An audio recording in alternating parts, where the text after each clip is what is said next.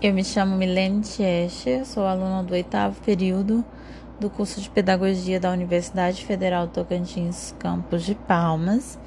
E hoje eu vou falar um pouco da avaliação da educação.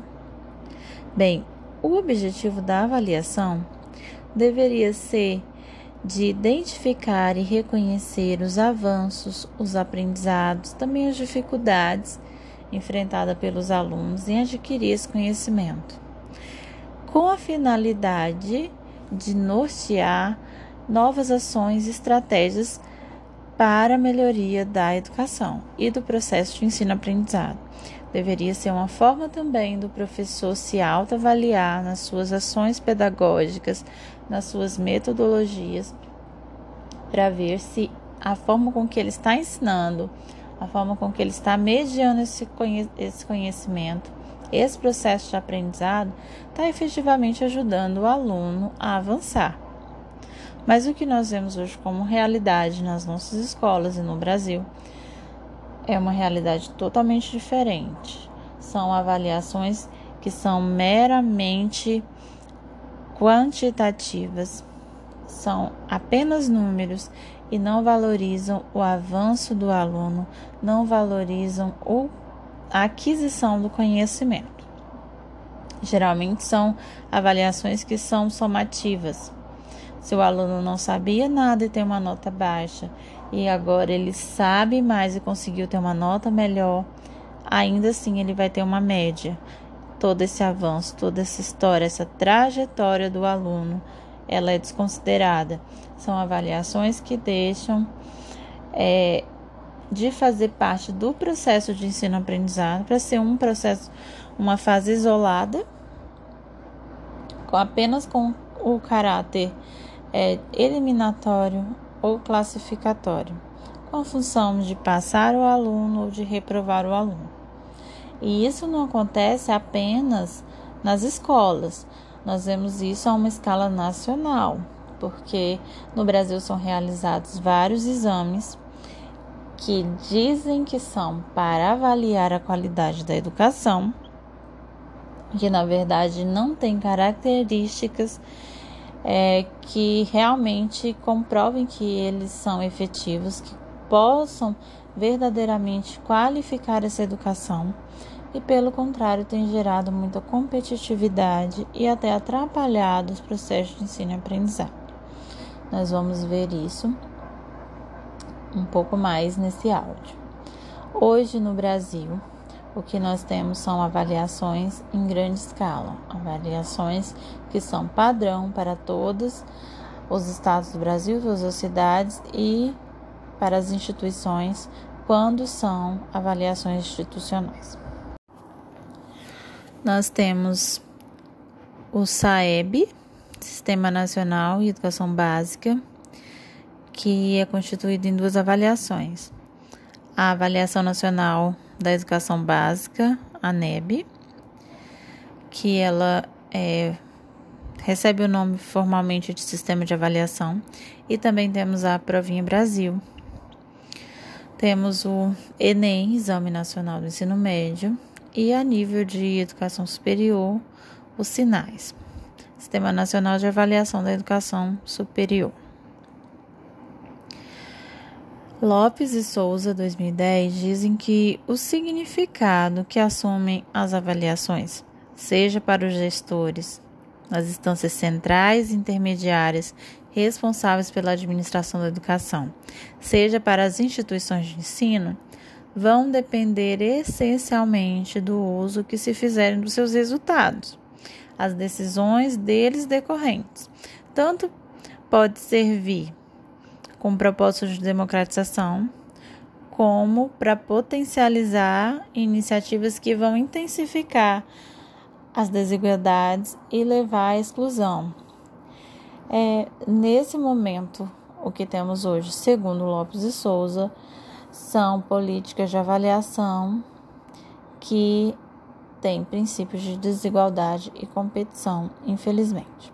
Para entender melhor um pouco isso, vamos observar as características dessas avaliações. Eles têm um exame geralmente único para todo o território nacional que desconsidera as questões culturais, sociais, regionais de um país com tanta diversidade, um país com, um, tão vasto, com uma área territorial tão grande, com diferentes culturas, diferentes raças, diferentes condições sociais. Então, um exame que não leva em consideração a regionalidade do país não pode mensurar a qualidade, colocando é, igualdade aonde não existe. Alguns deles são incompletos, porque eles avaliam apenas conhecimentos nas áreas de português e matemática, sabendo que o objetivo da educação, um dos objetivos da educação pela nossa Constituição Federal é a formação integral do sujeito. Será que avaliar conhecimento de português e matemática é avaliar o conhecimento na sua integralidade? Não. Desconsidera tudo que há de conhecimento atual sobre inteligência, sobre inteligências múltiplas e sobre inteligência para a vida.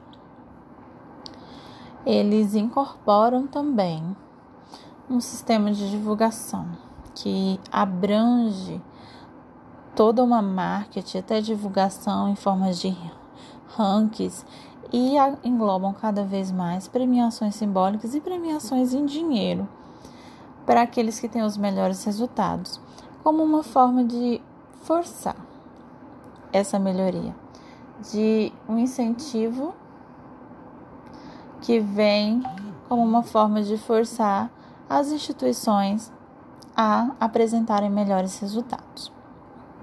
Isso gera uma série de desvantagens. Além de provocar a competitividade e diminuir a probabilidade de cooperação entre as instituições e entre as escolas, esses exames eles ainda atrapalham até o próprio processo de ensino-aprendizado nas escolas, porque a pressão em realizar essa prova, em ter um bom desempenho, faz com que todos os professores, todo o processo de ensino seja feito, pensado e voltado para a realização dessas atividades. E o aluno deixa de aprender aquilo que ele poderia estar aprendendo para focar em fazer simulados e em repassar essas matérias para tentar sair bem nessas provas. Causa assim uma responsabilização das instituições e dos professores.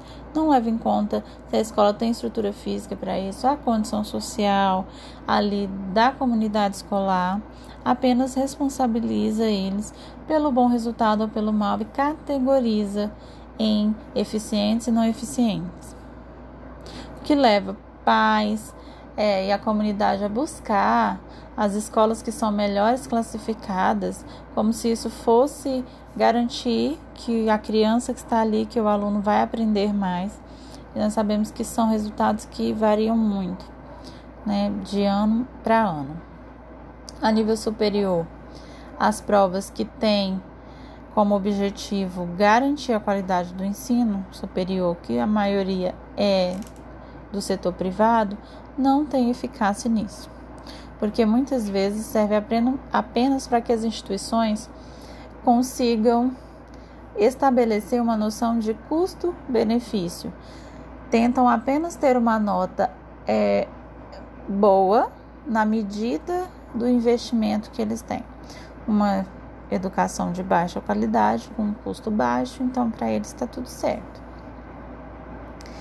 É, são testes que têm um caráter totalmente classificatório, como o do Enem, e que promove ainda mais a exclusão, que promove ainda mais a desigualdade e a segregação. E o principal é que esses exames não estão gerando uma mudança efetiva. Quando analisado, né, é, todos os dados e tudo, todos os resultados desses exames ao longo dos anos, constata-se de que eles não têm efetividade no sentido de gerar uma mudança, de gerar uma qualidade, uma melhoria na qualidade do ensino. Além desses exames nacionais, que já não geram o resultado que deveriam efetivamente gerar, Os estudos mostram que existe atualmente cerca de 14 avaliações a nível de estado. Nós podemos pegar como exemplo o SARESP, que é um exame realizado no estado de São Paulo.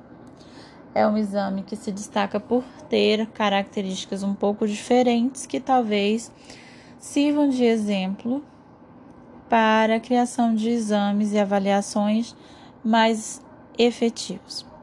A diferença nesse exame do SARESP é que ele não estabelece um, uma nota em forma de ranking a nível estadual, mas ele estabelece metas individuais para cada escola, que faz com que a escola compita com ela mesma, que ela busque melhorar em relação a si mesma.